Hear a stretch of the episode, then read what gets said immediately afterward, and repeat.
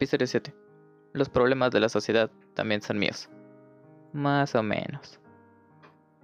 Las obras de ficción han sido usadas para reflejar la realidad que el autor vive, para criticar al régimen en el que se encuentra sin la posibilidad de represalias, o simplemente para dar una idea de cómo era la época en que se encontraba la persona al momento de escribir. Muchas de estas obras retratan los problemas personales de los individuos, ya sean gente común o personajes más importantes dentro de la sociedad y de la obra misma. Pero por más exaltadas que estén las características positivas, los defectos siempre saldrán a relucir en un momento crucial de la trama, tanto para dar un toque cómico como realista al rol de los personajes.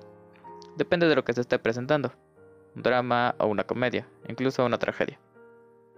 En la obra teatral La verdad sospechosa, de Juan Ruiz de Alarcón y Mendoza, nos muestra que es mejor dar una buena pero falsa impresión al resto de personas, que mostrarnos tal como somos, con tal de encajar en los círculos sociales. La presión social y el deseo de pertenecer no solo nos empuja a convertirnos en eso que no somos, hacer cosas que normalmente no haríamos y decir cosas en las que no creemos, sino también a crear relaciones falsas y poco duraderas con gente que poco nos pueden importar, más allá de solo mantener las apariencias. La gran y espectacular fiesta que el personaje de Don García se inventa para impresionar a Don Juan y Don Félix, digámosle Félix, para que sea más sencillo, y hacerles creer que ya ha estado junto a Jacinta, a quien apenas conoce y solo ha visto una vez en mucho tiempo.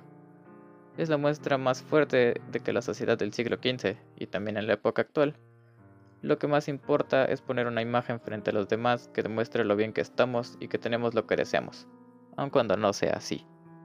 Esta clase de pensamiento refuerza la idea de que las personas así son inseguras acerca de sí mismas y que no pueden aceptarse tal como son. Pero todos hemos aparentado ser alguien que no somos por lo menos una vez con un grupo nuevo de personas, con tal de encajar y pertenecer a este, hasta que ocurran dos cosas.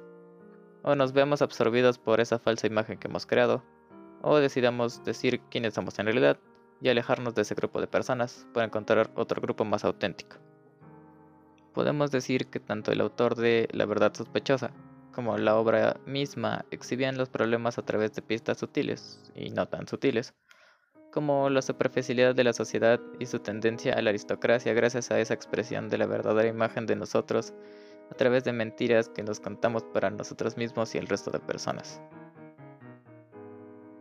Como nota adicional, leer escritos de hace 400 años demuestra cuánto ha cambiado nuestro lenguaje es como si leyeras inglés shakespeariano. Hay tantas palabras y términos en desuso que es necesario hacer pausas y releer líneas completas. Detenerse a buscar qué significa alguna palabra extraña que acabas de leer para que la oración completa tenga sentido.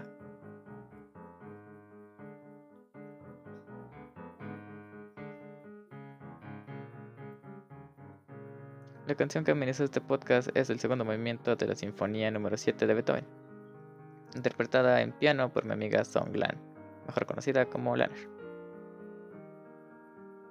Nos vemos pronto y gracias por escuchar.